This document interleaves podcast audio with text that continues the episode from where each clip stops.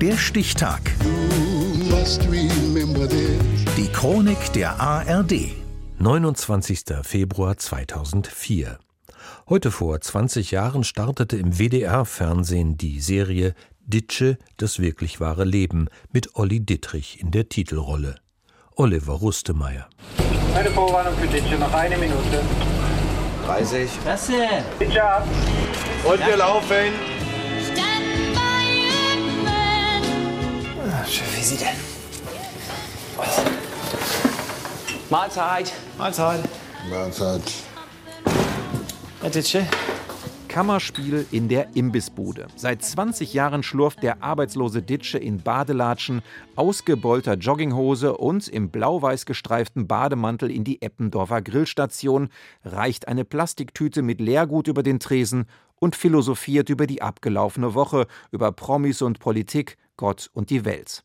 In seiner Karriere ist Olli Dittrich in viele schräge Figuren geschlüpft, aber Ditsche ist seine Paraderolle. Was ja viele Leute gar nicht wissen, Ditsche hat es ja schon lange, lange vorher gegeben. Also schon 1990, 91 habe ich die ersten Gehversuche sozusagen mit dieser Figur gemacht. Und ein Mann, ein Bademantel, ein Spot, ein Mikro. Oh. Das Pack, es ist eine neue Verbildung. Aus einer Melancholie und Depression heraus, weil es mit meinen eigenen Songs und mit dem Plattenvertrag, den ich hatte, nicht mehr weiterging. Und dann so kleine Hörspiele gemacht habe. Die Hörspiele, die liefen dann auf meinem Anrufbeantworter. Bei seinem ersten Auftritt Anfang der 90er im Quatsch Comedy Club von Thomas Hermanns wurde Dittrich als Mann im Bademantel angekündigt. Bei Gottschalk Late Night und in der ZDF-Reihe Olli Tiere Sensation dann schon als Ditsche.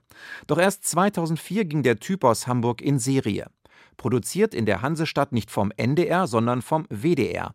Axel Bayer, damals Leiter Fernsehunterhaltung in Köln, wurde anfangs oft gefragt: Muss das wirklich Hamburg sein? Kann man dafür nicht einen Imbiss in Bochum oder in Düsseldorf finden?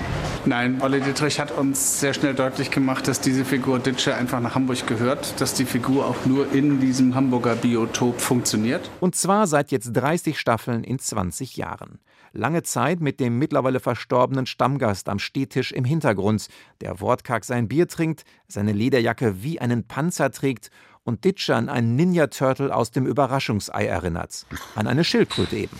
So, man weiß was, mein Krötenmann. Hast du das mitgekriegt in der Bildzeitung drinnen, ne? Mensch, halt die Klappe, ich hab Feierabend. Schildkrötenmann Franz Janach kannte Olli Dittrich schon seit Jahrzehnten aus der Hamburger Musiker- und Künstlerszene. Genauso wie Jon Flemming Olsen, Ditsches gegenüber auf der anderen Seite des Tresens. Imbisswirt Ingo. Es braucht einfach jemanden, der wie der Ingo, der sozusagen nicht flüchten kann, tendenziell eigentlich immer ein bisschen genervt ist.